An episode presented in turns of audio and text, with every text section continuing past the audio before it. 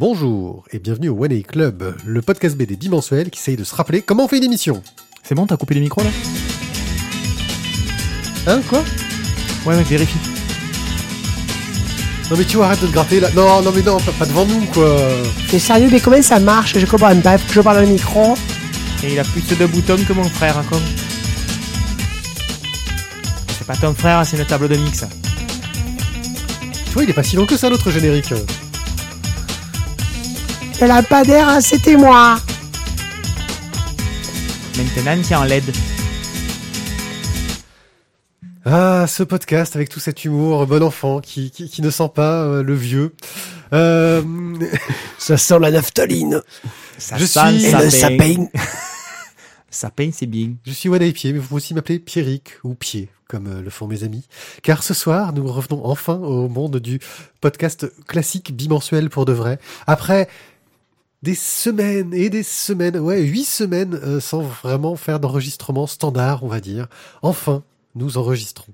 Vous entendez à nouveau notre voix, notre voix suave, qui va pouvoir vous bercer. Et vous parlez endormir. surtout de bande dessinée. Et pour parler de bande dessinée, je suis accompagné de, de, de, de mes deux meilleurs amis de la bande dessinée, qui sont Peut-être euh, deux meilleurs amis tout court en fait. qui, hein, qui, parce que- qui sont qui sont à la bande dessinée ce que la amis. couverture rigide. Ah, ça est- c'est toi qui l'as dit.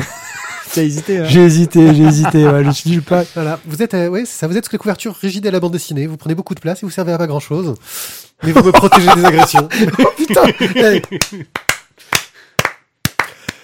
Oui, voilà, Pierrick merci. qui vanne, merde. Oh la En vache. plus, elle était bonne. Hein, parce Elle était bonne, euh, Ah ouais, je suis toujours là, ouais. Voilà, et eh, excuse-moi, je suis le premier ou le quatrième Ah. Quoi Le. Ah bah écoute, Ah oui, c'est la une couverture. couverture rigide. euh, C'est ça. Euh, qui est où En fait, qui est derrière toi? Non, toi, tu es la cinquième de couverture. euh, Eh oui. C'est Tija- Tizak, toujours de par derrière. Docteur Tizak. Euh, donc, euh, on va vous parler de bande dessinée. On va commencer Ouais, par une petite rubrique un online pour se mettre en jambe, parce que voilà. euh, on va parler de vieux trucs. Je vais parler des Eisner Awards pour vous dire, ouh, le truc de vieux. Euh, ensuite, on va passer sur nos chroniques. Euh, Les Cinéma Awards, c'est pas les trucs qui ont lieu tous les ans? Ouais, c'est ça. Ah donc c'est un truc de vieux, ouais. On n'avait pas parlé déjà dans l'émission 16. Ouais. Et donc, on va parler de la crée des étoiles, de Evil Empire, de Star Wars Tom 1, une famille fantastique, Tom ou non Tom, non. de Solo Tomo Uno, Solo, de Jabbermocky, Oui, alors voilà. Alors, Jabberwocky. Jabbermocky, Jean-Pierre Mocky, la BD. Jabberwocky, tome 1, la BD. Non, alors tu vois, justement, si on fait un Tipeee, ça, ça peut être un bonus. Tu vois Oui, oui, on, leur, bien on leur met toutes les conneries qu'on peut raconter en dehors. C'est vrai. Mais par contre, ça veut dire qu'il faut qu'on s'enregistre tout le temps. nos conneries, ouais. Et un petit express rapide sur euh, un, un auteur qu'on aime bien, mais une BD dont on a déjà parlé. Voilà. Et ça sera fini. Et ce sera que fini. C'est pas mal. Puis on va commencer par le online. Allez, allez, C'est parti. C'est vraiment un vieux sujet que vous ressort parce que je, je mets régulièrement mes petites BD online de côté. Et là, je suis allé. euh, Il y a eu des sélections pour les Eisner Awards et il y a eu bah, les numériques. Maintenant, il y, a, y une rubrique numérique, quoi. Et j'ai été voir ceux qui étaient disponibles sans payer parce que je suis un rat. Voilà. le mec. Et j'en ai vu un, enfin deux, dont je vais vous parler. Un qui s'appelle Leiden Up, pour commencer. Je l'ai fait à l'envers, tu vois. J'ai senti que t'étais emmerdé pour lire le premier. Alors, t'as sauté au deuxième. Non, en fait, c'est c'est un, non, non, c'est un, c'est un vrai choix éditorial parce que le deuxième, j'aurais le deuxième, j'aurais plus de choses à dire dessus, ce qui est un peu plus intéressant à mon goût. Euh, en gros, c'est voilà, c'est juste l'histoire d'un, d'un- donc l'auteur nous raconte qu'il est coloriste, hein, euh, en vrai, euh, dans la vraie vie, et il nous raconte que euh, un jour, alors qu'il dessinait, qu'il faisait les couleurs d'un truc de X-Men, un des personnages on lui a dit que ce serait bien qu'il l'éclaircisse un peu. Oula. Et là, il s'est dit ah, mais qu'est-ce qu'ils ont voulu dire? Euh, Où est le racisme dans tout ça, etc. Et donc, c'est un peu toutes ces réflexions autour de ce sujet. C'est très joli, c'est très bien fait, un super travail sur la couleur justement, où euh, chaque euh, chaque chaque euh, aplat de couleur a son code euh, Mm, mm, mm. web. Dièse, voilà, son, son code web, couleur, etc. Enfin, son code RVB, voilà. Euh, c'est super sympa. Euh, ou Pantone, peut-être, j'en sais rien. Enfin, on s'en fout. Bref. Euh, Blague de geek. Non, mais j'ai- j'aime bien, moi, tu vois, les réflexions comme ça où t'as quelqu'un qui se parle à lui-même, tu vois. Il s'interroge, il se répond et il se relance. Ouais. En fait, si tu veux, on peut te laisser, on va se faire un café. bah, parce que vous l'avez lu. Bah, Ah, non. Bah oui, moi j'ai lu le titre. Voilà, donc euh, bon, bah voilà, c'est ce que je me disais. Vous pouvez même pas m'aider, alors je, je- je me débrouille tout seul comme je peux. Euh, bref, euh, c'est assez court, mais vraiment très sympathique à lire. euh, voilà.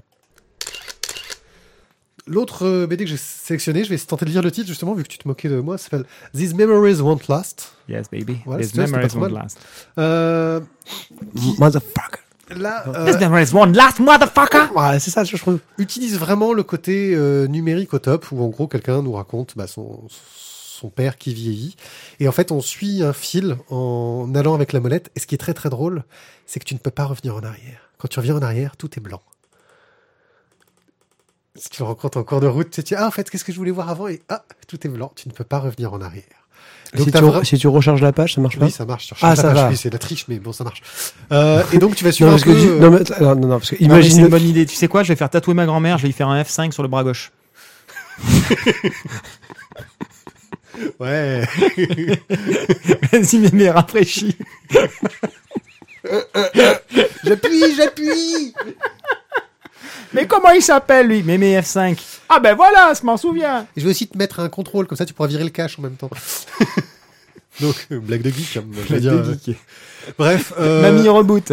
le, petit contrôle là-dessus. c'est très joli. Le sujet est intéressant. Bon, c'est un sujet un peu, un peu dur, un peu, euh, voilà. Mm. Mais euh, la forme suit totalement le sujet. On est vraiment dans une BD en scrolling, donc qui en plus, bah, c'est quelque chose qui ne peut marcher que sur Internet, euh, etc. Euh, Il y a du son aussi qui va un peu animer tout ça, euh, qui m'a pas choqué, donc euh, qui doit donc être une réussite. Voilà, une BD qui, m'a bien plu, qui m'a touché, qui, que, je vous recommande. Je sais pas qui a gagné parce que les résultats ont déjà dû être donnés depuis, mais j'ai pas regardé, donc voilà la suite. Paris Pixel. Alors Paris Pixel, c'est une bande dessinée de Forky en Turbo Média, donc c'est une- un auteur que je suis depuis euh, un moment, euh, en sachant qu'il faisait cette BD, en l'ayant dans totalement tout le temps ouvert l'onglet, mais en ne prenant jamais le temps de le lire. Mais en fait, c'est super sympa. Euh, style graphique qui fait. Hmm un des 74 onglets qui sont présents quand tu ouvres une page euh, Ouais, Google, c'est c'est ça? Ouais, c'est ça. Il a mis 8000 milliards de gigas de RAM. ah, mais, que quand tu ouvres ça passe Chrome, en fait, t'as 27 ou 30 onglets différents, quoi. C'est un truc de ouf. Et à chaque fois que tu ouvres, en fait, si tu veux, tu, tu peux te faire un café le temps que Chrome charge, quoi. C'est- Pour ça, j'ai mis une extension qui charge pas les pages. Enfin bon, on s'en fout. Euh, Bref, euh, Paris Pixel nous raconte l'histoire de deux sœurs qui vont s'installer euh, à Paris dans la vieille maison de leur père. Et bien sûr, il y a des trucs. Et ils bizarres. trouvent une pièce secrète. une horloge. Ah Une horloge bizarre. Et à l'intérieur, Surtout qu'il y a des sortes de méchants qui vont essayer de la piquer. Mhm. Voilà. Et donc, ça part dans l'action, le fight, etc. Il y a une des deux sœurs qui est un peu Yamakasi et tout. Enfin bon, euh, c'est euh, c'est cool, c'est super bien dessiné, c'est super dynamique. Euh, en plus, euh, bah, En l'auteur- plus, c'est du Turo Média. non, mais l'auteur s'amuse à, à tester, à essayer de revoir un peu son style graphique, de l'améliorer, de, de progresser non-stop. On sent que c'est un peu son son bureau d'expérimentation. hein. De toute façon, quand tu fais du turbo média, tu expérimentes forcément. Euh, et c'est un petit euh, bonheur à lire. Et donc maintenant, j'attends les nouveaux épisodes régulièrement. Et donc, je peux aller le stalker sur Internet, euh, sur Twitter, pour lui dire Bon, alors, il sort quand ton épisode? C'est quand que t'arrêtes de glander et que tu bosses un peu? Merde, putain. Voilà, Paris Pixel. Que c'est bien. Allez, le comeback de la vengeance. Et donc, euh, la semaine dernière, vous avez eu la joie. Il y a deux semaines. Il y a Parce qu'il y a 15 une jours, flashback 15 entre-temps. ouais, ça il y a 15 jours, vous avez eu la joie de découvrir dans la rubrique online 100 milliards d'immortels de Stéphane de Canva. On disait que ce serait bien d'en faire un, un On l'a dit, franchement, ça a l'air vraiment, ça déchire, c'est trop bien. Moi, je m'étais régalé, j'avais tout lu d'une traite. Et, et, et en fait, bah, maintenant, je peux en parler dans ma rubrique crowdfunding, parce qu'en fait, ils ont lancé un Ulule. Euh, alors, qui a déjà fonctionné, il vous restera une dizaine de jours quand vous écouterez ceci. Ouais. Euh, là, il en est à 246%, donc du coup, c'est quand même sympa. Et donc, en fait, ce seront les deux comics, le tome 1 et le tome 2, qui paraîtront On diffuse euh, le 12 juin, donc je sais pas. Enfin bon, s'il sera encore dans les temps. Mais... C'est pas ce que tu avais mis sur le planning, je te ferai remarquer, poulet. Là, non, regarde. Eh oui, tu tu- tu as pas regardé le bon planning en fait. En fait, ouais, ça arrête pas de changer les dates. Ouais, bon, bah peut-être Enfin, que c'est passé, mais en tout cas, euh, c'était bien. Ah non, non, 10 jours, il en reste 16. Il vous Ah. restera 4 jours. Foncez, foncez. Il vous, reste, alors, il vous reste 4 jours pour. Si vous écoutez ce podcast le jour de sa sortie et que je ne le sors pas en retard parce que euh, j'ai plein d'autres choses à faire. Fais pas putain. chier quand même. euh, Oh, c'est bon quoi. Bon, en bref, vous allez sur Ulule. Bon, donc du coup, on en a déjà parlé il y a 15 jours. C'était très bien. Soyez on a dit ce serait cool ouais. que ça paraisse. Et ben, ça va apparaître en format papier. Euh, Ah, tu es trop fort, Matt. Surtout avoir la suite, quoi. Bordel. c'est ça. Mais du coup, je pense que là, avec euh, 246%, ça va peut-être du coup lui donner du baume au cœur pour continuer. Ah oui, Et c'est un, clair. peu, et un peu de beurre dans les pattes. Oui, je vais dire, au cœur, c'est sympa, mais, mais le beurre dans les pâtes, et les pâtes. Et peut-être un peu de gruyère dessus, elle est C'est- royale. C'est c'est bien aussi. Et ça, c'est que le dimanche. Bon, bah merci. Du coup, excuse-moi, oui, pour euh, 10 euros, vous auriez les deux tomes en format papier, numéroté et signé. Pour 10 euros? Ouais, pour 10 euros, monsieur. Et si vous faites. euh, C'est pour, c'est du format euh, fascicule euh, comics, tu vois, 20, Ah ouais, non, 24 mais c'est pages. cool, hein. Pour 30 euros, vous avez les deux avec une dédicace sur le tome 2, deux ex-libris, deux, un ex-libris en 3D. Voilà, bon, après, voilà, c'est 30 euros. Il y avait un truc à 15 euros, mais il n'y en a plus. On a tout pris. On a tout pris, nous on les a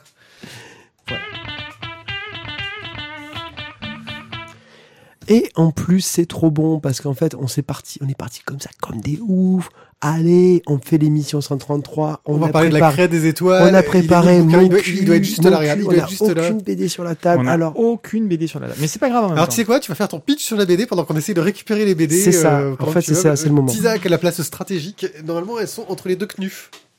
Oui, ça s'appelle des knufs. merci, monsieur Hucker. Alors, euh, la craie des étoiles. un- Le pitch. Un gamin, donc, se retrouve. Y a-t-il un pitch? On t'entend plus là, t'es plus dans le micro. Donc, euh, merci. Euh, un gamin se retrouve en fait en vacances chez sa grand-mère. Max, en fait, découvre euh, un carnet de voyage de son euh, grand-père. Et euh, dans celui-ci, en fait, il découvre une craie. Et avec cette craie, il ouvre un passage euh, spatial qui l'emmène à l'autre bout du monde. Et en fait, il va découvrir, grâce à ça, bah, différents. euh, alors déjà, il va découvrir des animaux qui lui parlent, hein, parce que ça, sinon, c'est pas drôle.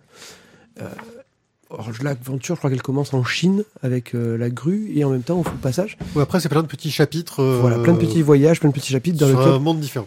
il découvre les animaux et on explique comment ils vivent, ce qu'ils font. Euh, Il y a un monde un peu magique. Le ce- mystère autour du grand-père de cette craie. et de ce qu'il faut faire parce que forcément le tome termine sur un, un personnage qui apparaît et qui, euh, qui vole la craie et le carnet de, fa- du fameux Théophile. Donc du coup voilà, on, des on- mystères, tout ça, mais c'est du. mystère. Donc ça sur la suite sera dans le tome 2. Alors en fait, le- La Craie des Étoiles, c'est un bouquin qui a été fait pour euh, le zooparc de Boval. Beauval. Merci Monsieur fond.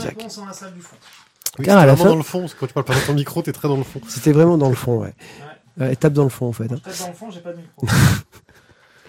Euh, donc du coup à la fin vous avez un petit bouquin, euh, un petit, un petit, un petit carnet avec justement le tigre de Mandchourie, le panda géant, euh, le condor, les éléphants, tous les animaux en fait que vous rencontrez dans le bouquin La Craie des Étoiles Un petit Et côté que- pédagogique. et que vous rencontrez aussi donc au zoo de Beauval.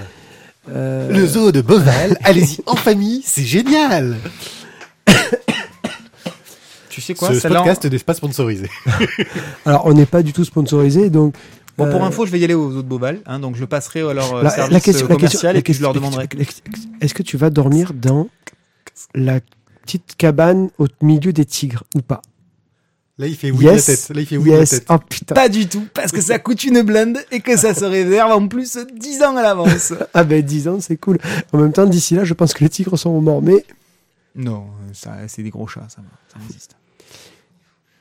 Non, Donc, ça coûte une blinde. du coup, une blinde d'une blinde ou un rein Oui, quoi euh, si on refait Non, mais notre attends, sujet avant excuse-moi, c'est aussi intéressant, quoi. Ça m'intéresse. Non, parce qu'on parle du zoo. Non, mais c'est- très sympa. euh, Tu veux la tu C'est veux pour ça ça d'ailleurs qu'on y va. Euh, c'est le plus grand zoo d'Europe, je crois, un truc comme ça. Ouais. Euh, donc c'est bien qu'ils passent par la BD aussi pour promouvoir euh, un petit peu les, les- les animaux. Ça, fait, ils, ont, ils ont une démarche quand même qui est très, très. Non, mais je veux dire, ils ont une démarche. Pour promouvoir les animaux. Non, mais, non, mais les animaux, c'est bon, mangez les- euh, pour les faire découvrir. Euh, pour pour l'anecdote, euh, je crois, je crois que c'est le, le, le zoo de Beauval. Je sais plus si c'est celui de la Flèche ou celui de Beauval. Je crois que c'est celui de Beauval. Ils se sont fait piquer leur Wistiti. Et, euh, et plutôt que de, de, de, de, de tracher en disant ouais c'est une honte, euh, on nous a piqué nos Wistiti. Bref, ils n'ont pas fait ni les pleurnicheurs ni, les gueulards. Euh, ils ont simplement passé des annonces pour préciser que c'était des animaux qui étaient extrêmement fragiles, qui demandaient tout un tas de soins, et ils donnaient des conseils pour pouvoir les, en prendre soin. Donc leur objectif n'était ni de les récupérer, ni que les voleurs se fassent attraper. Peut-être que ça, derrière, il y a une partie juridique, un, un service euh, spécial pour ça, etc. Mais en tout cas, les messages qui sont passés étaient des messages qui s'adressaient à la survie des animaux. C'est fort intéressant, mais c'est un peu hors sujet si nous revenions sur la BD. Mais c'est intéressant quand même. C'est intéressant. Oui, non, mais j'ai Hors sujet, le mais intéressant. Oui, Hors sujet, mais Bon, intéressant. du coup, la craie des étoiles, vous en avez pensé quoi, les poulets? Pierrick, vas-y, parle. Alors la craie des étoiles, c'est beau déjà. Je trouve le dessin magnifique, euh, vraiment superbe. Ça m'a fait un peu penser à ce que peut faire euh, Franck, le dessinateur de Broussailles, dans le ton, un travail sur la couleur superbe. Euh, voilà, moi j'ai vraiment été euh, bluffé par le dessin. Par Alors, contre, le, le, le- alors, le dessin et le scénario, c'est Raphaël Drommelschlager. Drumschlager. voilà. Par contre, sur le scénario, euh, j'ai des lourdeurs, ce que j'appelle des lourdeurs pédagogiques. C'est-à-dire, à force de vouloir faire un truc pédagogique, on apprend quelque chose euh, aux, aux- aux jeunes, parce que c'est le but. Hein, euh, euh, des fois, t'as un peu l'impression que t'as le côté pédagogique qui se fout au milieu, mais pff, un peu lourdement. Ah, Alors qu'il y a un cahier à la fin, un cahier euh, technique à la fin, où il aurait pu replacer les idées. Bien sûr. Et on perd un peu en fluidité. Euh, voilà, moi c'est le seul truc que j'ai regretté, c'est que euh, bah, je, trouve, je trouvais quelque chose de joli avec une histoire pour du jeunesse, hein, parce que je sais que je suis pas la cible principale, euh, mais qui était plutôt sympa. Oui. Puis Euh, c'est sympa, c'est un lien entre euh, un, un voilà. grand-père et son petit-fils, le, le principe du carnet de voyage, euh, etc. C'est- C'est c'est très sympa. Et puis de, de- et puis je me prends une leçon dans la gueule au milieu, sans C'est que je sache trop C'est- pourquoi. Le gamin, il arrive à un endroit et le truc c'est oh salut, tu as vu les œufs roses du dromadaire de Sibérie? Euh, Tu sais pourquoi est-ce qu'ils sont roses? Ah c'est- mais putain mais d'où ça sort dans l'histoire? Ça arrive comme un pavé au milieu de la mare, c'est n'importe quoi. Donc voilà, je suis complètement d'accord avec toi. Je suis même encore plus tranché là-dessus que toi. Pour moi, ça gâche le bouquin. Ça ça vient pourrir complètement le bouquin. Alors que le dessin est sympa, les couleurs sont très bien, euh, l'idée de départ est bonne, mais alors le traitement scénaristique est catastrophique. Je sais pas si c'est. Après, le problème, c'est que voilà, comme on a un projet en partenariat avec, euh, bah, qui a une volonté pédagogique euh, dès le départ, hein, si ça a été imposé par l'auteur, je sais pas comment ça a été perçu de son côté. Mais voilà, moi, ça m'a, ça m'a un peu gâché euh, cette lecture, qui en soi, pourtant, est, plutôt, voilà, c'est vraiment une très belle BD qui, aurait, je pense, euh, mérité un peu plus de, de légèreté, de souffle, de respiration pour qu'on apprécie la beauté des paysages, des animaux, etc. Je suis d'accord avec toi. Alors, soit c'est un problème, un, un choix, à mon avis, euh, de, de l'auteur, euh, qui est du coup, à mon sens, euh, un mauvais choix. Soit ce sont des contraintes euh, éditoriales, des contraintes financières qui ont fait qu'il a fallu raccourcir. Et la mort au capitalisme Ouais, bon. ok. No. Euh, donc soit ce sont des contraintes euh, externes, alors euh, de contrat, euh, éditorial, financière, peu importe, qui ont fait qu'il a fallu compresser tout ça et quand même vouloir conserver à tout prix le côté didactique et vouloir mettre des informations là-dedans. Voilà, moi je trouve que ça vient complètement gâcher la lecture, mais alors complètement. Thio. Alors, euh, d'une part, je dirais pas jusqu'à magnifique, le terme que tu as utilisé, euh, pied-pied, pour, euh, pour le dessin. Moi, j'adore, mais bon, Euh, c'est purement alors- subjectif. euh. Mais c'est pas. alors, il est très beau, il me plaît beaucoup. Euh, en fait, il- ouais, on va dire, je dirais magnifique, mais seulement s'il m'avait mis encore plus de décors. Parce qu'il y a des cases où il a des décors qui déchirent sa De race. la contemplation, mec. Mais c'est ouais, mais mais en fait, ben, du coup, écoute, j'avais des goûts de luxe, tu vois. Euh, J'aurais voulu qu'il y en ait encore davantage, parce qu'il a fait, il y a vraiment quand il dessine les temples, euh, Mm. je crois que c'est en Inde, Mm, mm. c'est splendide. Vraiment, je, j'ai- là, je, moi, je suis resté sur la page, j'ai fait putain, c'est trop beau, quoi. Et de temps en temps, il arrive à la montagne Et- et, en fait, il n'y a rien. Ben, en fait, voilà, j'aurais voulu qu'il en fasse tout le temps. Alors, je sais que c'est chiant les décors, que bon, ben, ouais, mais bon, c'est c'est beau, quoi. Et donc, et ouais, puis, et puis il y avait il aurait aussi une obligation de tenir dans un nombre de planches et compagnie. Moi, j'aurais dit magnifique s'il y avait eu des décors partout. Parce qu'ils sont trop chouettes, les décors, il faut qu'ils en fassent davantage. Au niveau de la narration, je suis pas. Bah, moi, ça m'a pas gâché le plaisir. Euh, ça se lit très vite, c'est un, c'est un une petite BD sympa. Euh, bon, après, ouais, il y a, il, il faut réussir à ménager la chèvre et le chou. Moi, je trouve que ça a été fait quand même avec un certain talent. Euh, c'est vrai qu'il y a, des, facilités scénaristiques, ok, mais en même temps, il faut. T'es dans un truc qui est un petit peu fantastique aussi. Il faut réussir à, à expliquer, à avancer dans l'histoire, tout en ayant un parti pris pédagogique. C'est chaud. L'équilibre est quand même euh, est quand même difficile. Mais je trouve qu'il s'en sort pas mal. Après, il faudra voir sur le. Je pense que l'histoire complète avec le tome 2, c'est à ce moment-là, on va dire, quand on nous révélera le secret de Théophile et, euh, et ce qu'il faut, ce qu'il faut faire avec euh, ce carnet. Là, je pense qu'on peut vraiment tomber dans le fantastique et avoir un truc qui, euh, qui, qui devient sympa. Donc parce t'attends que- la suite quand parce même. que, euh, ben, curieux, j'attends- ouais. Alors j'attends la suite, pas tant sur la, la partie pédagogique, parce que bon, je vais être honnête, euh, le tigre de Mandchourie et, euh, et le panda géant, je, bah, je m'en cague un peu, quoi. Mais, mais par contre, trouver pourquoi est-ce que le cahier- carnet de Théophile est aussi important et euh, le- que l'autre personne est arrivée d'un coup comme ça et a piqué le carnet, tu fais oh Oui, je sais, je vous ai gâché le twist final, mais on s'en fout parce que c'est pas là le sujet. Enfin bon. On passe on à la va suite. te brûler, on va te brûler. Ouais. Non mais vous en faites quoi? Euh, Ah, c'était ça que tu devais faire. C'est pour ça que j'ai sorti un stylo, tu vois. Qu'est-ce qu'on en fait? C'est mon stylo de Euh, gaucher, ça, au fait. Vas-y, tiens-le avec ta main droite, ça va être bien quand même. Je m'en fous. Mm, Moi, je vrai, mais non, rien. Alors, moi, je pense que ça, ça, ça, bah, ça c'est une bonne BD à, à mettre dans une, euh, dans une bibliothèque euh, jeunesse, tu vois. Mm. Non, si. Mm. T'as un petit parti pris fantastique euh, que tu pourrais retrouver, tu vois, pour ailleurs, tu vois. Après, tu peux les pousser sur une famille fantastique. D'ailleurs, On on, va va, parler, chroniquer On le tome va 1. en parler tout à l'heure. Oui, bah moi je, ouais, je pense que ça a vraiment sa place dans un, un fond documentaire, j'ai envie de dire. C'est vraiment le côté, euh, tiens, on, on est entre le, le fond documentaire et le et, et le, la BD. On est vraiment entre les deux pour moi, donc je le mettrais plutôt dans un fond documentaire. un truc Et dans je pense que tu vois, c'est un, bon, c'est un bon souvenir quand tu vas à Beauval. Ils ont dû le mettre dans la boutique. Et, et voilà, ça doit, ça, ça doit se vendre comme des petits pains, quoi. Ouais. Oui, effectivement, je pense. euh, Non, Oui, puis les BD de boutique euh, de touristes en général, les BD qu'il y a dedans, c'est pas terrible. Donc là, pour le coup, euh, Ouais, alors moi j'allais faire la remarque sur le Bambou Édition. Le zoo de Beauval a de magnifiques pandas. ok. Parle-nous plutôt de quelque chose d'un peu plus léger. Oui, alors léger, ouais. euh, ça- ça- Evil Empire. So, Evil Empire. Euh, alors on a. C'est c'est une BD qui. qui voilà. Vas-y, fais du bruit sur la table. Ouais, je fais du bruit sur la table. C'est la couverture déjà. Je vais avant, avant de faire un pitch. Moi, tout de suite, elle m'a parlé. Vous m'avez laissé gras de gouttes, les gars, quand même. De coca, ouais, on est comme J'ai ça. gras de gouttes que de coca. Là, franchement, je vais me désaltérer à un truc de ouf. Déjà d'autres trucs à boire. Vas-y, on ira continue, chercher. Evil Empire. Euh, voilà. Moi, dès la dès la couve, moi, ça me parle. Tu sais de quoi ça va parler? Tu sais que tu es aux States? Que Tu l'oncle sais- Sam a tu- besoin de toi. Tu sais que l'oncle Sam a besoin de toi. Tu sais qu'on va parler politique. Et en même temps, tu sais qu'il va y avoir de grosses enculeries. C'est quoi C'est les crocs sur le. C'est les l'oncle Sam crocs, ouais, sur l'oncle Sam qui. Bah, qui tu parle. sens qu'on va te sucer jusqu'à la moelle, quoi. C'est ça, on va bien te sucer jusqu'à la moelle. Le, le- le titre de ce premier tome est Nous, Mais- le peuple. Est-ce que- est-ce qu'elle met les mains ou pas? Parce que pas les mains, c'est important. With the people. Donc, et ça parle de quoi Donc, à part cette couverture? Alors, on, on va suivre euh, deux personnages principaux. Le premier est une femme qui s'appelle euh, Reese Greenwood, qui est une star euh, du hip-hop, une star qui est, très engagée en politique puisque ses, textes sont euh, très politisés. Euh, elle reçoit la visite de l'un des candidats à, l'élection présidentielle. C'est le deuxième personnage principal de, ce bouquin. Bien évidemment, elle est anti-gouvernement, elle est anti-politique, etc. c'est Donc une elle- rebelle, quoi. c'est une vraie rebelle qui, qui parle des problèmes qui touchent euh, la, la- la population la plus désavantagée, la plus, les, plus, les couches les plus basses, entre guillemets. Artiste engagé. Une artiste engagée, voilà. Pas, pas engagée bobo, engagée, voilà, couche, couche en, en difficulté.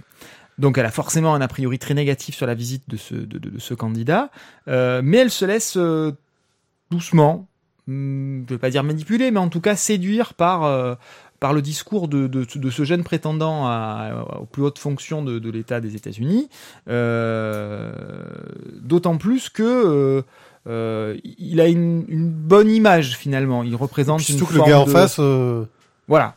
Lui représente une, une- le gars en face représente une vraie menace. Euh, le candidat, donc le deuxième qui, qui vient la voir, euh, bah, lui, le gars en face, c'est Trump. hein. c'est oui, voilà, on est, on est clairement là-dessus. Euh, donc le gars qui vient la voir, lui, il est plutôt gentillet, c'est l'image de la famille, de la stabilité, de la normalité, etc.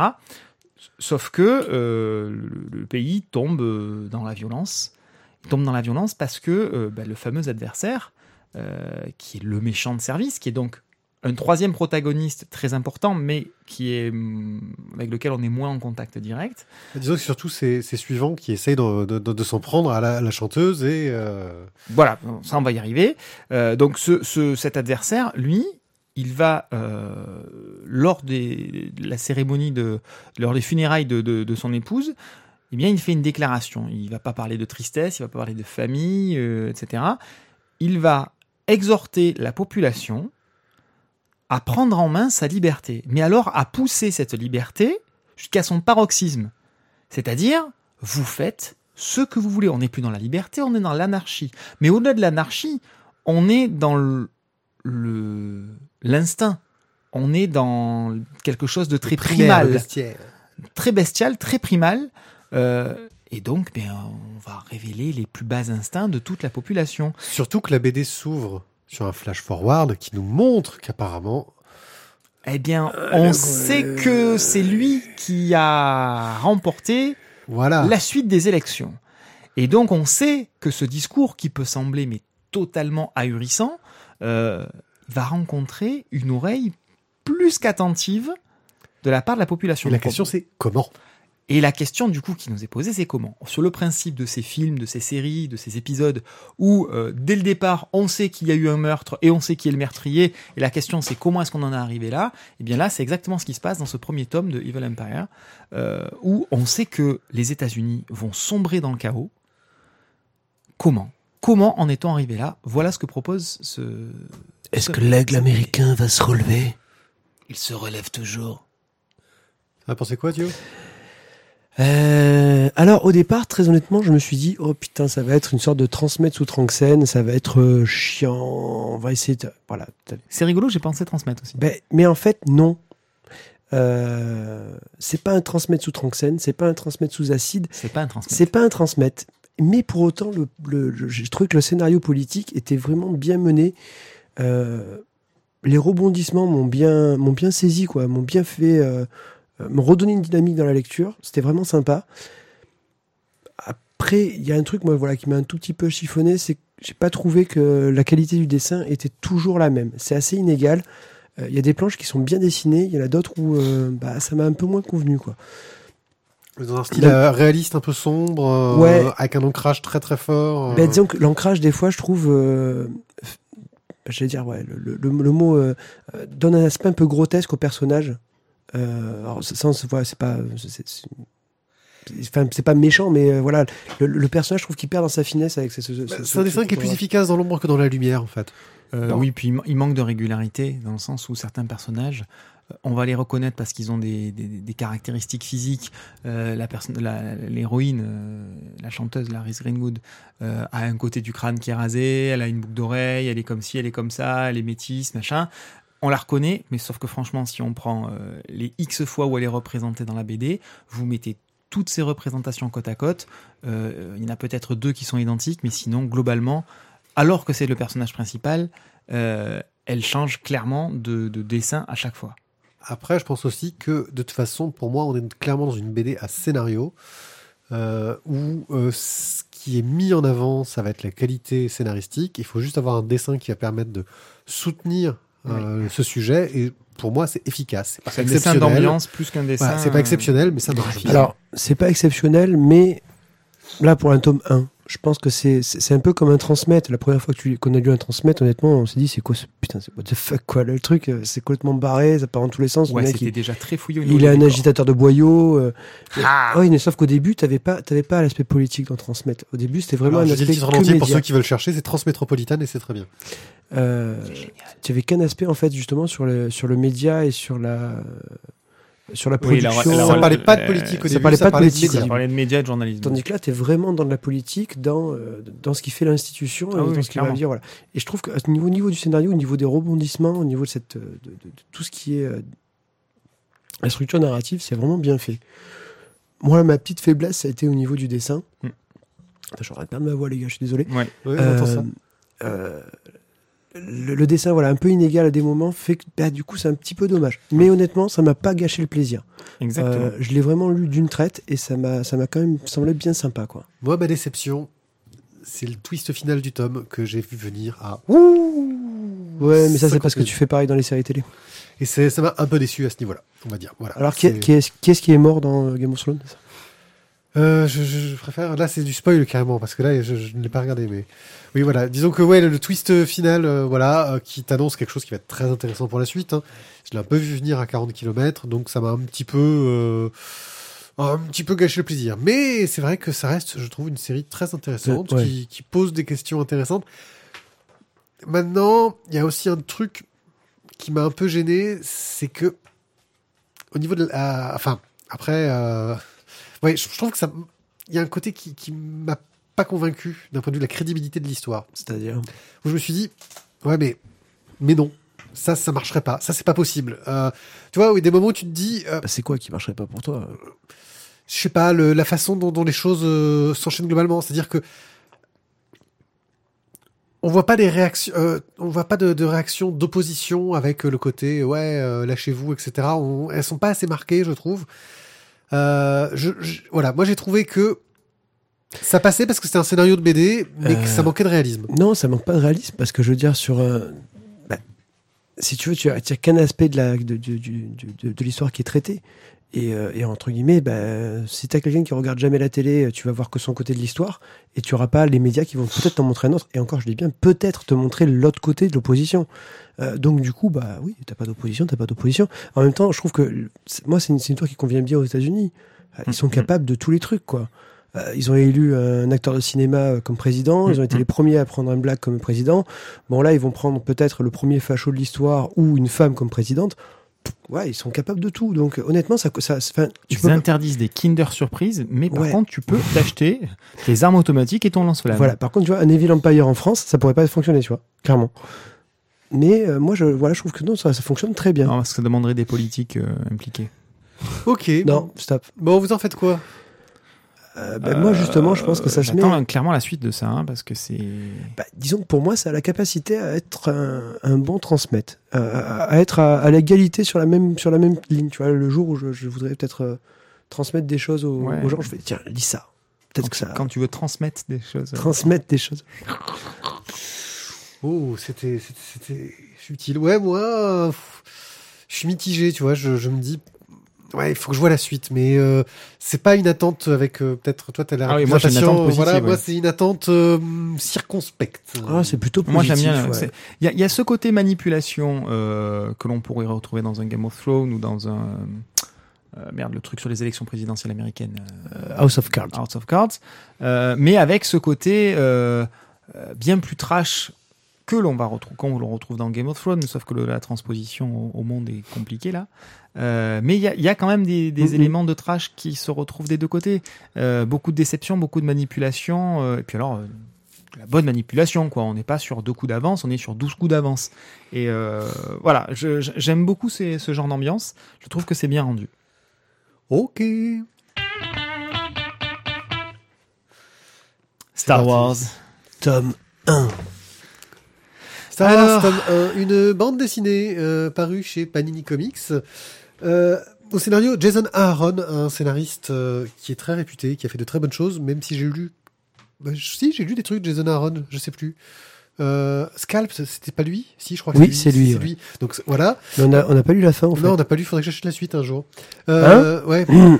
Et John Cassaday au dessin, un artiste que j'aime beaucoup, euh, euh, qui, est le, qui dessine sur Planetary, il me semble. Euh, si je dis pas de bêtises. Ça me dit quelque chose, Ouais, ils sont là, les Planetary, tu peux vérifier si, si, si ça J'ai pas le bras assez long. Donc, euh, Star Wars bah, nous raconte que euh, l'Alliance rebelle a détruit l'étoile noire. Donc, on est un peu après l'épisode 4, en fait. Ouais, On c'est est ça. juste après l'épisode. Mais Et donc, donc- euh, après aussi euh, Star Wars Rock Squadron, en fait. Ça Euh, oui, Et qui n'est pas encore paru. voilà.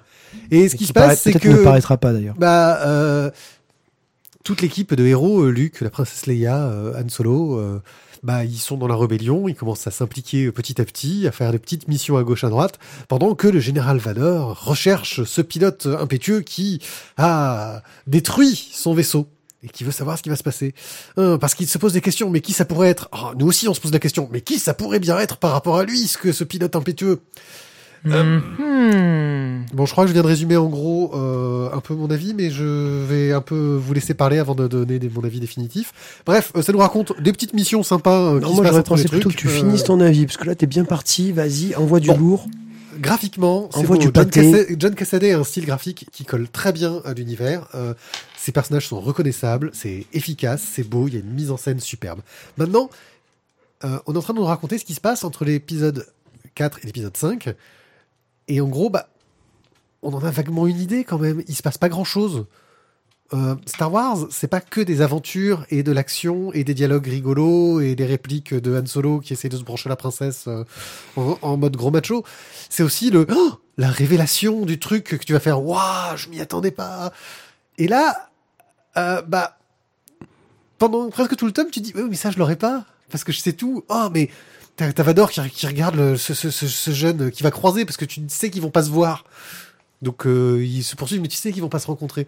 Il va, il va, il va le suivre comme ça en lui faisant. Ah, ça me dit quelque chose et ah, tiens c'est bizarre il allait sur Tatooine pour aller dans la maison de, de ce vieux Ben Kenobi parce que je le dis pas mais c'est le secret en fait je le connais ah, clin d'œil clin d'œil euh, Ouais, ouais. voilà. Alors, c'est c'est un peu les limites. Il y a eu une, euh, une bonne idée euh, à la fin. Pour le coup, le twist de Phantom est intéressant. Je ne vais pas révéler, mais je l'ai trouvé intéressant. Mais le problème, c'est qu'il arrive enfin, quoi. Le truc intéressant, il arrive à la fin. Donc tu dis, ah, la suite pourrait être sympa, mais ça, arrive à la fin.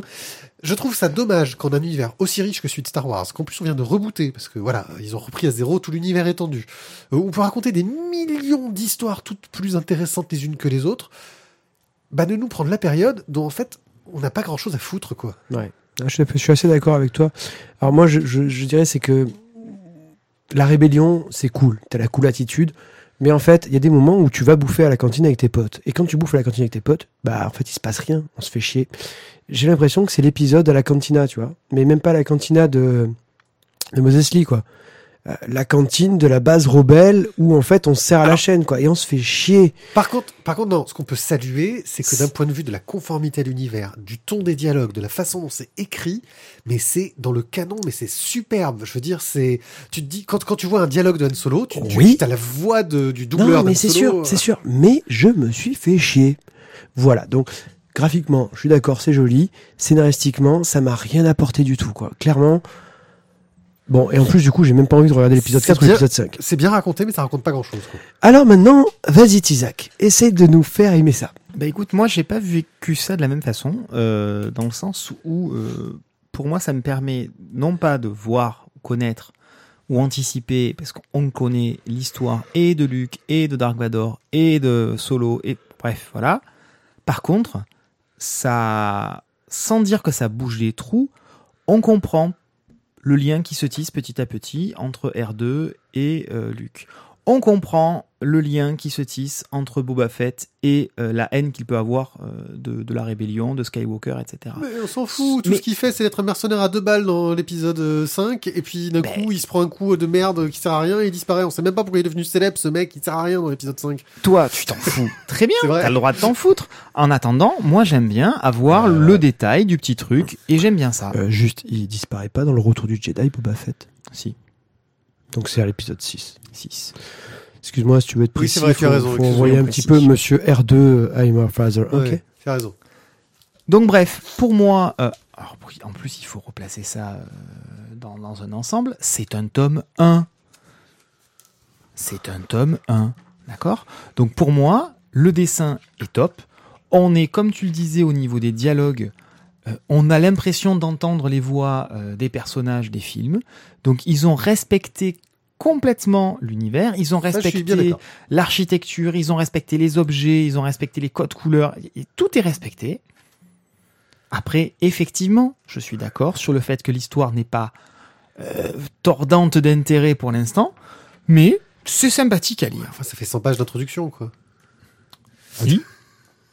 Je veux dire, à une époque, en 22 planches, il arrivait une aventure complète au, Il au me héros. hein. semble que tu m'as parlé de je ne sais plus quel bouquin où il a fallu que je lise deux, voire trois tomes avant de commencer à avoir quelque chose d'intéressant à se mettre sous la dent. Oui, oui, j'avais aimé euh, dès le premier, c'est pour ça. Ah oui, ben écoute, euh, voilà.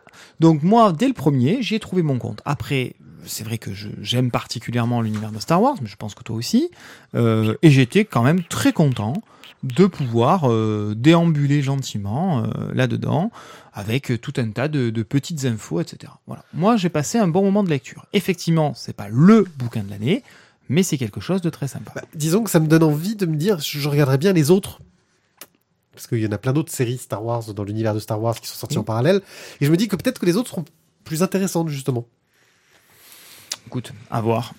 Voilà. Moi, c'est ça, c'est le seul truc que ça fait, c'est éveiller cette curiosité-là. Euh, bon, vous en faites quoi?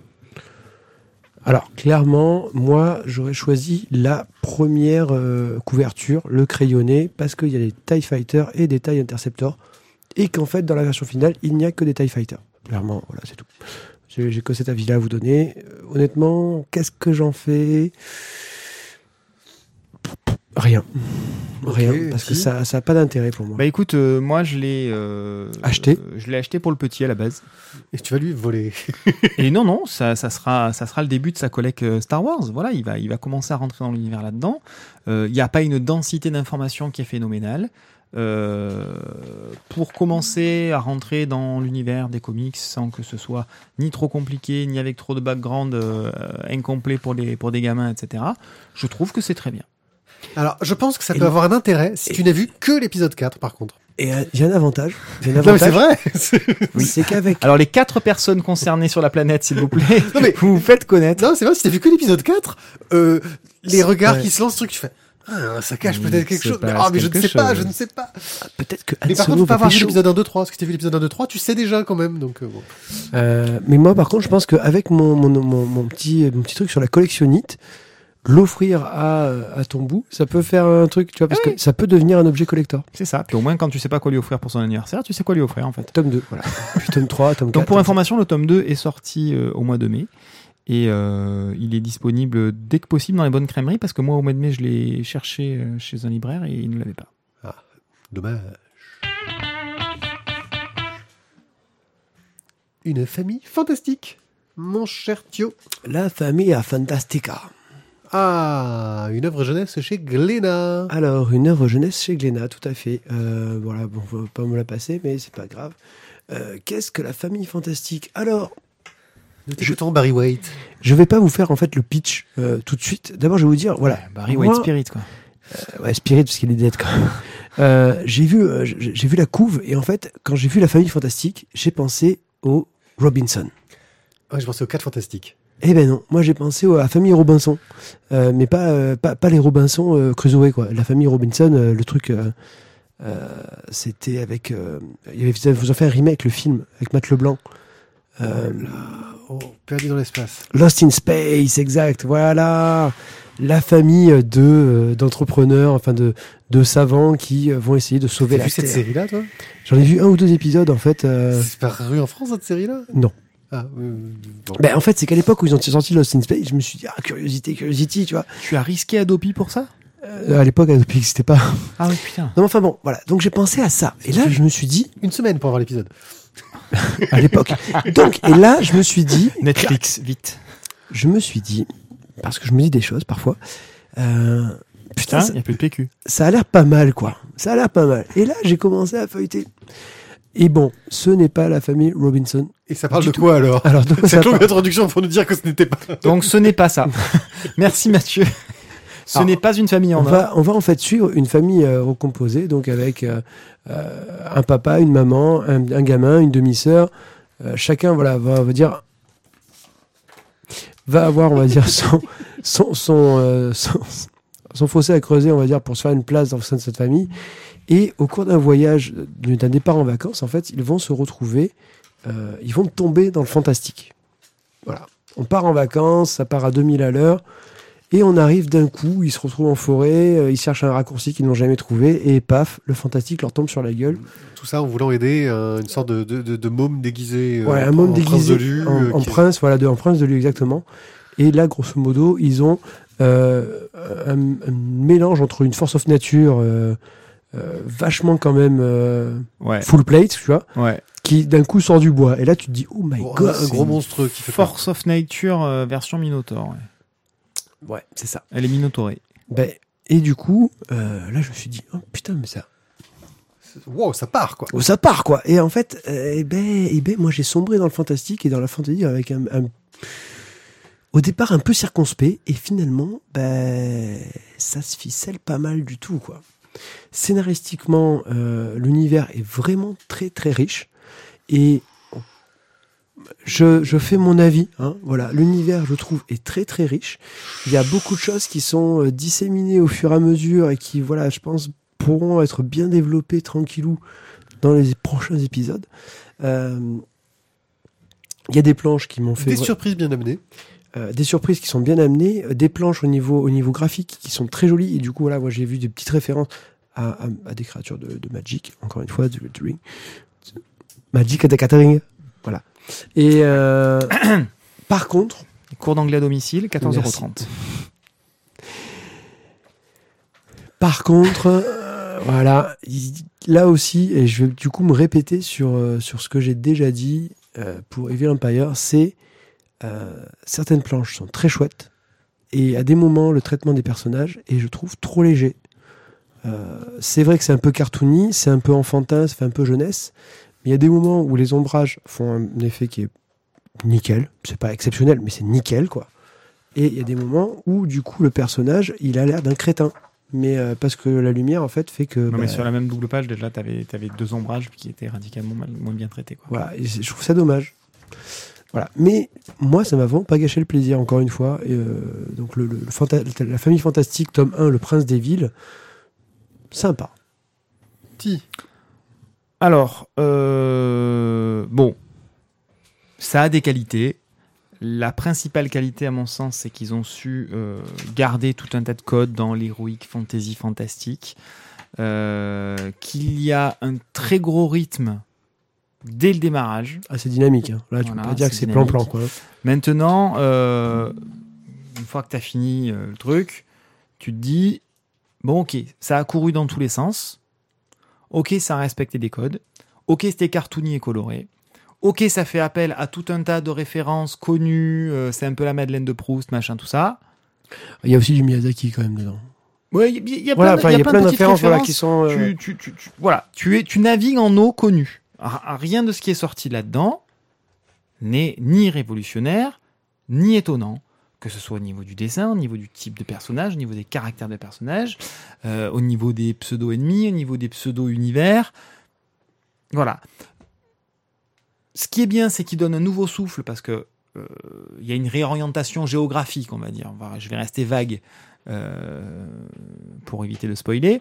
Mais c'est c'est un peu trop en terrain connu. Ça, ça manque un petit peu de nouveauté.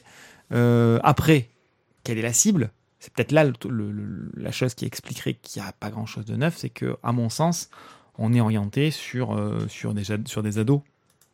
On est sur une tranche 10-16 pour moi. Euh, moi, j'y trouve pas mon compte, personnellement. Maintenant, voilà, ça attire l'œil, c'est très coloré, les dessins sont sympas, cartoony. Et toute cette tranche-là qui débute par le biais de certains dessins animés, par le biais de certains mangas ou de quelques BD, à connaître cet univers-là, voilà, va, va, va peut-être sans doute trouver son compte avec, euh, avec ce bouquin et donc la suite, sans doute, qui paraîtra. euh, parce que parce que c'est quand même bien foutu et encore une fois il y a beaucoup de rythme. Ouais, moi, Maintenant je en tant qu'adulte, euh, moi j'y trouve pas 5 secondes mon compte. Effectivement, on trouve beaucoup. L'univers d'Heroic Fantasy est assez cliché. Maintenant, on est dans une découverte de cet univers. Ça va tellement vite que tu le survoles, hein, en fait, euh, pour le moment. Donc, euh, ouais, c'est du cliché, mais c'est vrai que euh, c'est du cliché bien traité, qui est pas, pour le moment, ça, ça m'a pas perturbé.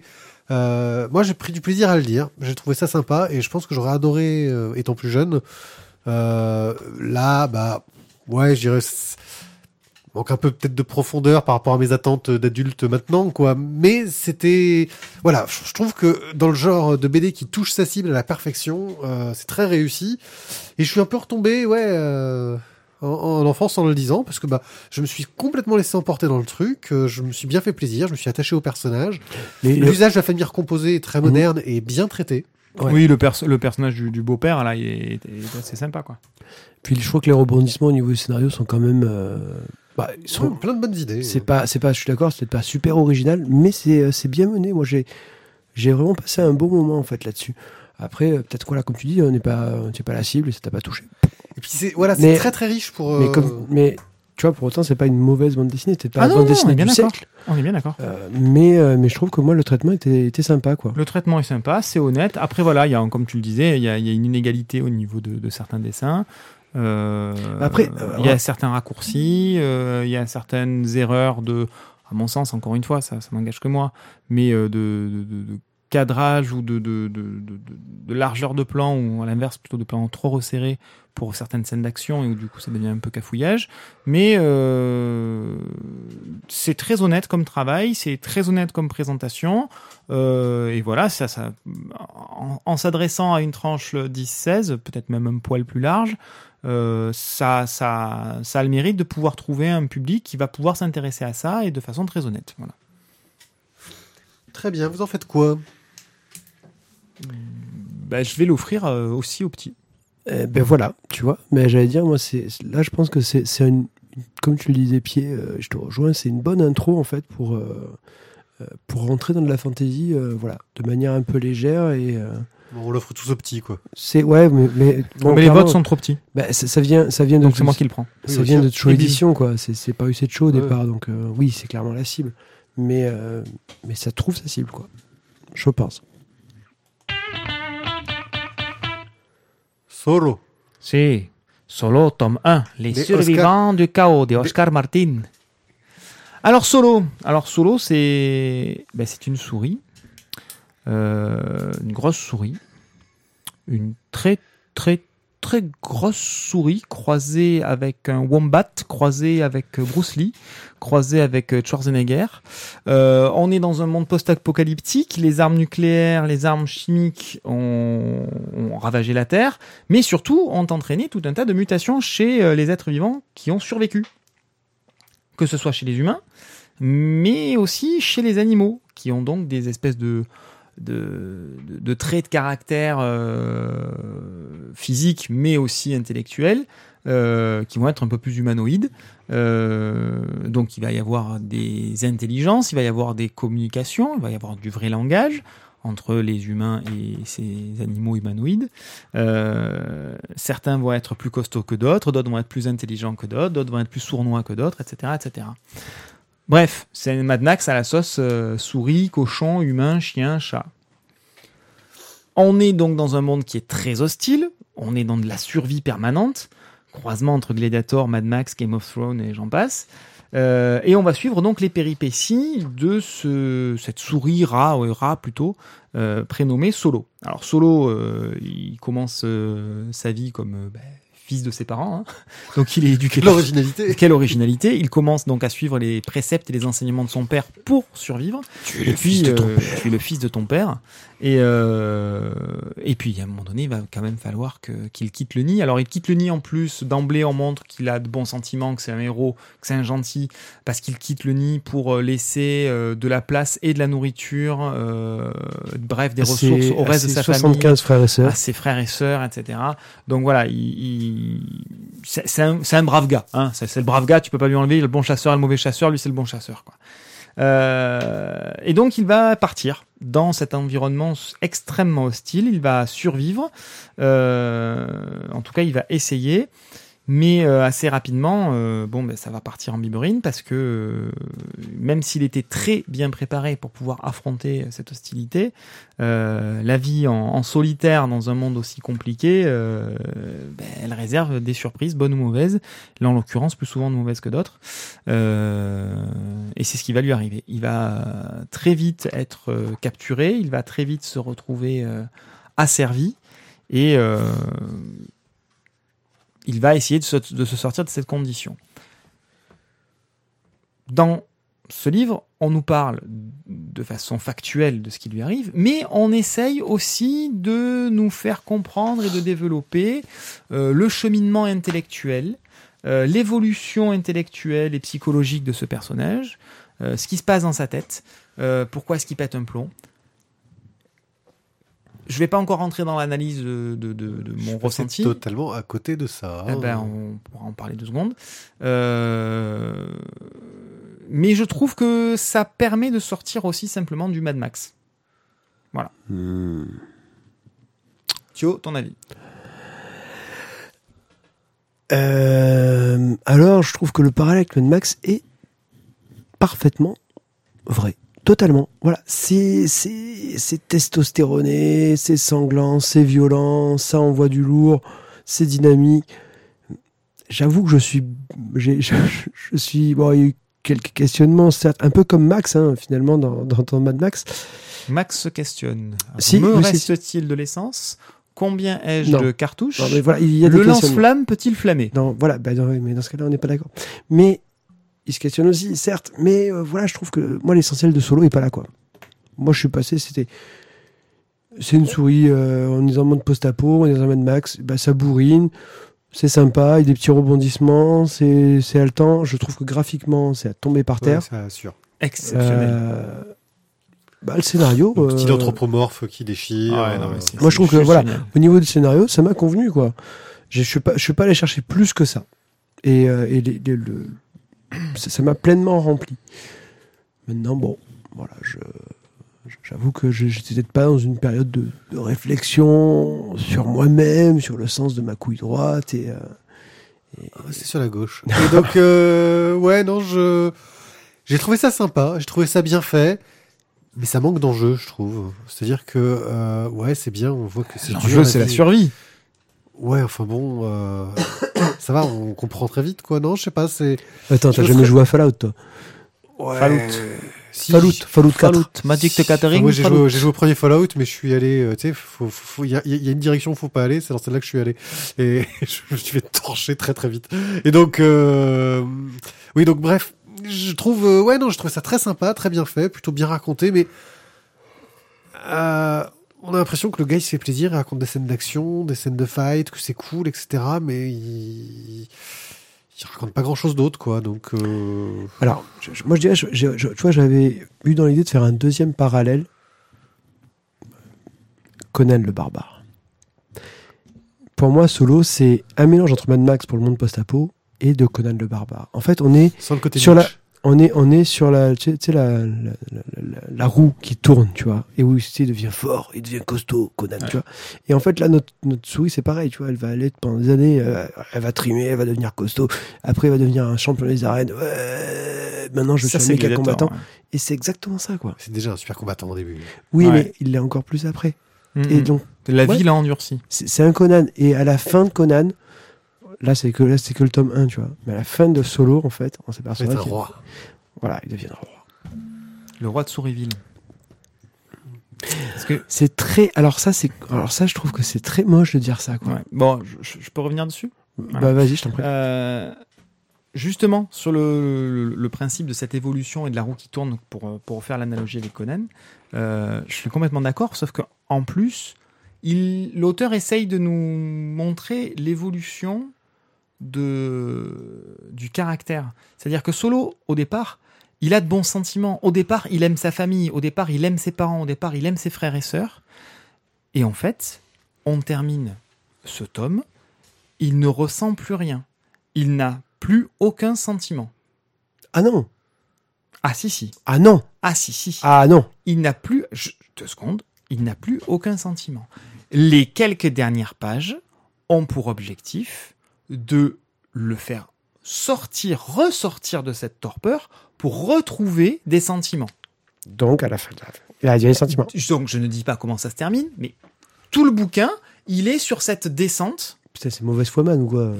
Je peux finir une phrase, bordel. Vas-y, finis ta phrase, mais t'es quand même mauvaise tout foi le man. bouquin, on est sur cette descente, sur cette perte d'identité. Oui, il y a des scènes d'action. Oui, ça fight. Oui, c'est du Mad Max. Oui, c'est du Gladiator. Oui, c'est du, euh, du Conan. Sauf que ils ont rajouté, l'auteur a essayé de rajouter ça. Mais à mon avis, ça a mal été rajouté. C'est le seul reproche que je fais au bouquin. euh, c'est qu'il y a cette dimension euh, pseudo-psychologique du, du personnage euh, qui est dite, mais on la sent pas. Euh, Je l'ai même pas remarqué, mais, en fait. mais vo- C'est- mais voilà. Mais, mais c'est dit. Tu l'as peut-être lu en travers parce que pour le coup, toute la fin du bouquin, c'est ça. Mais euh, c'est dit. C'est dans les textes, c'est dans les dialogues avec euh, l'espèce de, de raton qui rencontre à la fin. Euh, mais ce n'est, ce n'est en aucun cas euh, ressenti dans, dans le reste de l'histoire, dans ses actions, etc. On ne ressent pas cette, cette descente, ce qui est bien dommage. Voilà, c'est le, le seul, le seul reproche que, que, que je fais au bouquin, parce que le reste est très bien foutu. Les scènes d'action sont magnifiquement retranscrites, les, les dessins sont exceptionnellement bons, je Euh, trouve. C'est pas un côté très euh, film d'animation. très On sent enfin, au niveau de, la dynamique, un Ah côté, et puis de la finesse du trait. C'est juste génial, voilà. Des dessins, des dessins comme ça, c'est juste génial. Et là, pour le coup, y a- y a- tous les dessins sont de la même qualité. hein. Il n'y a, pas de baisse de qualité tout au long des pages. hein. C'est juste, juste génial. Donc voilà, donc c'est juste cette histoire de perte d'identité euh, qui, qui se veut donner un peu de profondeur au personnage, qui, peut avoir un intérêt, qui est à mon sens voilà mal, euh, mal retranscrite au niveau des émotions. Voilà. C'est dit, c'est factuel, mais on le, on le sent pas. Ok, vous en faites quoi? Mmh. Bah, le problème, c'est que ça peut pas rentrer, parce que c'est un format un peu particulier, ça rentrera pas à côté d'un DVD, de Conan le Barbare, par exemple. Euh, Oui, dans un format euh, américain. hein, comics, Ouais. euh. Euh, je ne sais pas trop où... Non, celui-là, je peux pas le faire au petit. hein. Non, mais Non. c'est, pour moi, je trouve que pour du post-apo, ouais, c'est, un bon post-apo, quoi. C'est un bon post-apo. Ouais. Euh, après, euh, bon, bah, t'as, vu des choses dans le scénario, je je vraiment passé très loin de ça, mais, euh, mais voilà, je pense que ça peut, ça peut, ça, ça, ça peut devenir un bon Conan, quoi. Ça peut devenir. Bon, côté de Conan, ouais. Bon post-apo, bon Conan. Ouais. Ouais. Ti Ouais, je vais faire comme Mathieu. hein. Euh, un bon Conan GURPS. Ok, euh, moi je sais pas trop ce que je vais en faire. Je... Bah, vu que c'est pas le tien, c'est pas grave. Voilà. Bon, je pense que ça sera le- le plus simple. Jean-Pierre Moki. Jabberwocky. Tome Bon. 4 à 7. Mais bon, moi, je fais la tome série. 4 et 7, ça suffit. On finit la série en gros. hein. Donc euh, Jabberwocky, pour rappel, nous raconte l'histoire d'un univers où les dinosaures euh, ont évolué, sont devenus humanoïdes et ont survécu jusqu'à, je vais pas dire jusqu'à nos jours parce qu'on est fin 19e siècle. Euh, Jusqu'à leur jour. Voilà. euh, et en fait, ils essayent de rester discrets, de pas se faire repérer. Mais en parallèle, il y a des conspirations qui tentent de remettre euh, les dinosaures sur le devant de la scène. un dinosaure furtif. Et oui, il y en a, il y en a. Euh, et donc, bah, on va suivre un peu ces aventures et surtout les aventures de nos héros, euh, Lily et Sabata, qui sont euh, donc elle une jeune femme et lui un dinosaure, euh, qui travaillent pour euh, une, euh, une agence secrète qui s'appelle le Château d'If et qui vont tenter de lutter contre les, oui, les complots des méchants. Là, tu es mort de rire parce qu'en fait, tu découvres cette BD. pendant- Ah oui, non, moi, j'écoute pas Jabberwocky, non. Eh ben, euh, tu peux en rire parce qu'en fait, c'est totalement décomplexé et que ça se prend pas au sérieux. Moi, quand j'ai lu les premiers tomes, j'ai fait oh là là, qu'est-ce que c'est que ce truc, etc. Et puis plus j'ai avancé dans l'histoire et plus j'ai fait ok, là d'un coup, ils sont dans une ambiance western spaghetti euh, et là, ça part en vrille et là, euh, ça va dans tous les sens et c'est super rigolo, super drôle, super efficace. En plus, le dessin euh, est hallucinant. Mais dans un noir et blanc très tranché, donc on rapprochera forcément de Frank Miller et de Sin City. Le dessin est vraiment hallucinant et sert très très bien cette intrigue euh, péchue. C'est- étonnant, hein, faut, rentrer dedans hein, parce que graphiquement c'est surprenant, mais c'est super efficace. Et puis bah on va suivre différentes histoires. Donc euh, dans les premières histoires, il y avait différents complots, machin chose. Et là on va avoir une série d'histoires où ils vont se retrouver à affronter euh, quelqu'un qui arrive à contrôler Moby Dick. Euh, on va avoir, oui, oui, on a Moby Dick qui réplique. Euh, ensuite, on a des gens qui font un complot pour euh, voler des trucs dans une mine avec l'aide du euh, cirque de euh, Mongolie. Buffalo Bill. Buffalo Bill, euh, du cirque du Buffalo Bill. Ah ouais, on est dans l'époque, tu vois. Euh, euh, bref, euh, toute une série euh, d'histoires qui se suffisent en elles-mêmes, hein, qui sont en plusieurs chapitres. euh, alors, il faut parfois plusieurs BD pour avoir un chapitre complet. Euh, et la série s'achève sur le tome 7. Avec toute cette histoire autour de, de Buffalo Bill, euh, etc. Et de euh, la femme qui, parce que Lily est censée être morte, se fait passer pour morte depuis qu'elle est rentrée dans le château d'If, parce qu'elle est recherchée pour se faire, euh, enfin, elle est recherchée, quoi. La femme qui la recherche, la retrouve, enfin, Elle s'est planquée au Frioul? Parce que déjà, les, les services secrets euh, anglais, en fait, qui Ouais. vont déjà se débarrasser d'elle parce qu'ils pensent qu'elle est morte, le- mais en fait, elle n'était pas morte. Enfin, c'est une traître à la nation. Les Anglais, ils rigolent pas avec ça. Et donc euh, voilà, c'est une fin. Euh, petit souci entre guillemets, c'est qu'on sent que c'est juste une série qui a pas suffisamment marché pour avoir de suite. C'est l'impression Euh, que ça donne. Oui, parce que la, la fin m'a laissé un- un- sur ma fin. Euh, la fin est un peu bâcle, quoi. C'est c'est bof. Voilà, c'est ouais, tout. Fait un clin d'œil. C'est ça, ouais. c'est- J'ai trouvé ça un peu, un peu. C'est un peu ouvert, euh, voilà. La couverture nous annonce que c'est à peu près la fin. Genre la couverture nous annonce genre un mariage, tu vois, qui n'arrivera jamais euh, dans la BD. Ah merde, t'as révélé le truc. Ouais, c'est la couverture, quoi. Euh, voilà. Euh, avec tous les personnages en arrière-plan. On sent la couverture pour dire, regardez, c'est fini, on est content. Euh, reproche que j'avais pu faire sur le premier tome, c'est le côté un peu trop sexualisé des, des, des personnages. Euh, très exagéré. Et puis, en fin de compte, au fur et à mesure de la lecture, euh, cette exagération va dans le ton de l'histoire. euh, qui de toute façon est totalement exagéré sur tout et n'importe quoi. Euh, mais vraiment sur tout et n'importe quoi. Tu as des, des dinosaures cachés dans des trucs euh, plus petits euh, parce que c'est des tout petits dinosaures. euh. et voilà, tu vois, tu, T'as les dinosaures Kinder. oui, c'est ça. T'as des trucs géants, ils ont des pouvoirs, ils peuvent faire sortir des griffes qui vont t'envoyer dessus.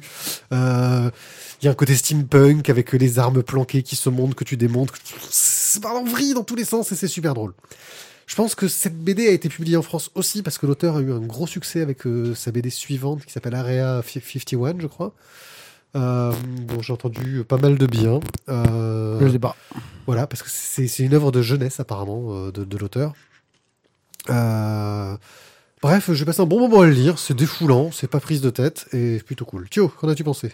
Euh, c'était un peu pareil en fait, parce qu'au départ, tu vois, du coup, sur le tome 1, t'avais été un peu à la. Je t'ai dit, franchement, c'est un peu pareil, mais ça a l'air sympa quand même.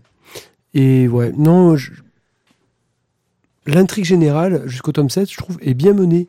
Euh, et scénaristiquement parlant, c'est quand même un peu plus euh, fouillé que chaque tome, on va dire.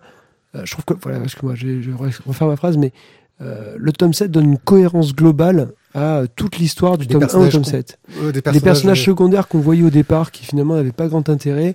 Euh, l'intrigue j'ai l'intrigue complète on va dire trouve vraiment son élément dans le set et là on fait oh, putain mais la vache! En fait c'était vachement plus compliqué quoi. C'est ouais il y a un vrai scénar quoi. Et c'est bah, c'était vraiment bien je me suis bien régalé sur le long de ces sept tomes bon comme je te dis le souci cette fin qui est un peu euh, bof pas faite quoi elle est pas Bah. terminée c'est pas alors comme exemple c'est peut-être aussi parce que ça n'a pas eu l'occasion, hein, mais euh, On sent que soit l'auteur savait plus quoi dire, il s'est dit bon, moi je vais faire une fin histoire de, de faire une fin, euh, qui, qui est pas mauvaise en soi, mais qui on est-ce s'attendait. que ça nécessiterait, tu vois, voilà, est-ce que, que ça pète plus dans tous les sens dans une BD comme ça. est-ce que Jabberwocky voilà, nécessite de l'acheter tout de suite ou de se dire euh, j'attends une édition euh, complète, euh, une sorte d'intégrale qu'ils vont peut-être faire un jour Non, non, parce que je suis pas sûr qu'on ait une sorte d'intégrale qui arrive un jour, quoi. C'était, non, c'est sympa à lire. C'est, je pense que le premier truc à faire, c'est de voir si on est intrigué par le, par le graphisme, en fait.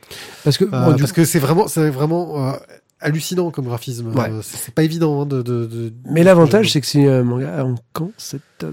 Sept tomes, oui, et c'est fini. Et donc, euh, c'est plutôt cool. T'en fais quoi? J'en ai aucune idée de ce que j'en fais. Parce que j'ai essayé de le refourguer à un, un de mes potes, mais en fait, il est resté totalement mais stoïque, quoi. Tu vois, il, il a même pas bougé l'ombre Ah, d'une C'est pas classique du tout comme manga. Voilà, et donc là, même, même bah, du coup, déjà, je suis pas très lecteur manga, mais euh, ça l'a pas non plus passionné, quoi. Donc, euh, ouais, non, t'as pas voulu le lire. Oh, et c'est tu vends ta. attends, là, tu peux, regarde, tu vois, c'est ça. Tu vois, cette espèce de nez retroussé, là. Ah, C'est un peu. Euh, autochtone, voilà, voilà. Robert De Niro, tu vois, voilà. racisme anti-Asie, Asie, là. Oh, Ah, mais il y a rien qu'il aime, qu'est-ce que je te ouais, dis. ça. Les Asiatiques, ils les aiment, mais que dans certains films, quoi. Euh... Pardon. Désolé. Non, désolé, c'était un peu trop. Non, ça, va. non, ça va. Oui. Aïe, Bref. aïe, aïe. Qu'est-ce que j'en fais? Non, j'en fais rien. Rien. Pourtant, ça t'a plu ça Mais te- si, mais ça m'a plu, mais en fait, là, tu me prends dépourvu, j'ai rien prévu. On Euh, a écrit d'avance, ouais, c'est, on est un peu d'impro là ce soir. euh, Qu'est-ce que j'en fais? Qu'est-ce que j'en fais? Qu'est-ce que j'en fais? Bah, Déjà, je- moi, je te dirais que je les, je les ai lus avec grand plaisir. Je suis arrivé à la fin, là aussi, en ayant un bon, un bon dénouement sur l'histoire. Une fin de série qui est bof, clairement. Mais, euh, mais c'est sympa, quoi. Je pense que ça peut être vraiment un bon achat et une bonne lecture sympathique pour quelque chose qui, à mon avis, sort un peu de l'ordinaire dans le manga, quoi. Ah ouais, c'est le genre de bouquin que je rouvrirais bien de temps en temps pour revoir une petite séquence sympa, euh, tu vois, me remettre dans le ton, remettre l'ambiance. Regardez ce dessin qui, qui, qui est, Bah, qui les fights, quoi. Les fights Ouais. ont la classe, quoi. Les, les, les, les fights de Sabata, c'est quand même. euh, Le gunfight sont très très bien mis en scène. voilà, là, là, Quand le gars te tire euh, du- dans le train euh, du wagon à l'autre bout, mais qu'il a calculé qu'il y avait la courbe, il attend qu'il y ait la, la, la courbe parce qu'il va, euh, qu'il va faire le train sur les rails pour pouvoir réussir à placer son coup à travers tout le va- tous les wagons de l'Orient Express ou je sais pas quoi. Enfin, c'est- des trucs de fou, c'est toujours génial. c'est ça. T'as un mec qui est à l'autre bout du train qui attend pour sniper, tu vois. Le campeur, quoi. Il tire une balle et il, réussit, quoi. C'est Cobra. En fait. La classe, quoi. Ouais, c'est ça.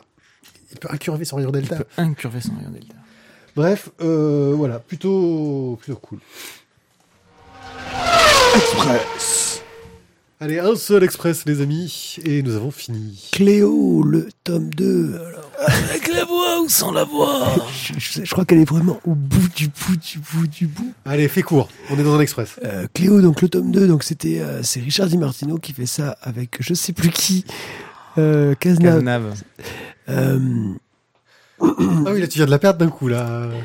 euh, Cléo, donc. Je Excusez-moi. fais le pitch. Allez, je fais le pitch, je te laisserai donner ton avis, parce que moi, j'ai pas, j'ai pas lu le tome 2. Donc, Cléo, tome 2. Cléo, c'est l'histoire de la reine Cléopâtre dans une série de gags en une planche, euh, qui nous montre Cléopâtre jeune avec ses relations familiales, euh, et qui, bah, en profite pour nous apprendre un peu de choses sur l'histoire de l'Égypte. Voilà. C'était un bon résumé, euh, C'est un bon résumé. du pitch. on, Bon. a, on a quand même une, une bonne. euh, une, moi, je trouve une, euh, une bonne évolution entre le tome 1 et le tome 2. Euh, le tome 1 était, était sympa et on avait un aspect euh, pédagogique qui était, je trouve, bien mené. Euh, dans le tome 2, je trouve que ça devient plus fun. Je, je pense qu'ils sont, ils sont un peu plus à l'aise dans leur basket, dans, dans l'écriture. Et euh, j'ai vraiment passé un, un- un meilleur moment, on va dire, que dans le tome 1. Le tome 1, c'était sympa, c'était. euh, c'était assez frais, ça, ça, ça m'a fait découvrir d'autres trucs, quoi. Et là, le tome 2, je trouvais qu'ils étaient euh, au niveau des blagues, au niveau des. des, Tu des as pris du plaisir en tant qu'adulte, euh, sans Ouais. forcément te projeter dans de la peau d'un môme. C'est clair, ouais. Exactement le même ressenti, c'est-à-dire que euh, le, le premier tome de Cléo euh, était bien, mais je me suis un petit peu fait yesh, ça manquait de fun. Euh, alors que celui-là, euh, c'était pas la grande poilade, mais c'est exactement ce que tu disais, c'est-à-dire que tu, ça donne l'impression qu'ils sont plus à l'aise, qu'ils ils- se lâchent un peu plus, qu'ils sont plus tranquilles. Euh, y a, voilà, c'est moins carré, cadré, euh, ciselé euh, dans le sens euh, préformaté. Voilà. Ils ont épuisé les, les gags les plus évidents, c'est peut-être pour ça aussi. Euh, oui, peut-être, mais euh, en attendant, du coup, c'est un peu plus détendu. Il y a moins ce côté didactique trop, qui était un peu trop prenant, sans faire de comparaison avec euh, ce- le bouquin, enfin la BD La sur, des Étoiles, sur ouais. Boba, la Crée des Étoiles, dont on a parlé tout à l'heure. Mais de temps en temps, voilà, sur certaines planches, euh, on sentait un peu que l'information, elle était un peu rentrée au forceps. C'était moins pavé jeté dans la mare, mais c'était un peu rentré au forceps. Et, et puis ça manquait de fun, ça manquait de fluidité dans la lecture, voilà. Là, ça marche mieux. Ok, bah donc euh, c'est une série qui, qui mérite d'être suivie si on est intéressé à l'histoire euh, de Cléopâtre. Bah, disons de Ça ne se suit pas, tu jeunesse, peux acheter le euh, tome ouais, 4 voilà. euh, c'est- c'est- sans avoir vu un, deux, C'est trois, du gag enfin, historique, quoi. Voilà, donc c'est plutôt cool dans le genre. Exactement. Bon, il n'y a pas de tome 4, hein, ni de tome 3 pour l'instant. Voilà. Ok, bon ben une série euh, donc euh, dessinée par Richard Di Martino dont nous reparlerons sans doute car nous avons une interview de lui Eh euh, oui. en yes. Eh bien, merci de nous avoir écoutés pour cette émission qui aura fait un petit peu plus d'une heure. Euh, On reste dans les clous. Ouais, non, on essaie de rester sur l'heure, mais bon, Ah, là, on non, reste mais on s'échauffe, là, on reprend un peu le Ah. travail, on a un peu perdu le, le- le rythme. Mathieu qui a plus de voix, là, c'est n'importe Voilà, quoi. ça fait parler Eh, C'est parce que ça fait combien de temps qu'on n'a pas fait d'émission Ouais, ça doit être ça. J'ai attrapé un coup de soleil. Un coup d'amour, un coup de je t'aime. Oh là là, c'est. Père Fouras. Oui, c'est ça, Père Fouras. Énigme numéro 4. Donc, si vous avez apprécié cette émission, euh, nous en sommes ravis. Nous vous recommandons donc de nous laisser des commentaires, Où est la clé euh, car les commentaires, c'est cool et que ça Chez permet Jawad. à Tizak de faire. euh, de vous dire, euh, de, de vous torcher la gueule sur euh, nos splash pages. C'est euh, pour voilà. en fait, qu'il veut plus. Ouais, c'est pour ça qu'il va plus commenter parce qu'il est, il est trop méchant. Allez, euh. Ah, il a peur. Allez, euh. Pour nous aider, vous pouvez aussi aller faire un tour. Disons, euh, bah, vous savez les petites images qui illustrent les articles que je me prends la tête à faire. Euh, si vous cliquez dessus, c'est des liens vers Amazon. Alors même si vous achetez pas le truc sur lequel vous avez cliqué, Ah, oui, par contre, il faut, il faut autoriser le, les publicités sur non, AdBlock. ça marche. Ça marche Sans- maintenant Ça marche sans, ouais. Moi, Donc, je l'avais à la fin, il fallait que je le désactive. ouais. Enfin bon, bref, ça vous permet de regarder les, les images et enfin. De- Cliquez dessus et cliquez si, dessous. alors, en et fait, si voilà. vous achetez quelque chose, nous on gagne des sous. Non, en fait, faites, faites. Dès que vous avez un achat sur Amazon, passez par la voie des bulles. Cliquez dessus et achetez ce que vous voulez. Nous, si possible, si possible, télé, appareil photo, téléphone, télé. Les trucs chers parce que nous on est comme. quoi. Voilà, ça nous permet d'acheter encore plus de BD pour vous parler d'encore plus de BD parce qu'on est des gens comme ça. Euh, et puis vous pouvez aussi aller sur notre boutique de t-shirts que j'ai mis à jour, tiens. Donc euh, Yeah. il y a les liens qui se retrouvent dans la bu- rubrique Comment nous aider sur lavoidesbulles.fr. Merci à vous de nous avoir écoutés. On se retrouve donc très bientôt. Ciao, ciao. Bye bye. Bye. Ciao, ciao. Bye.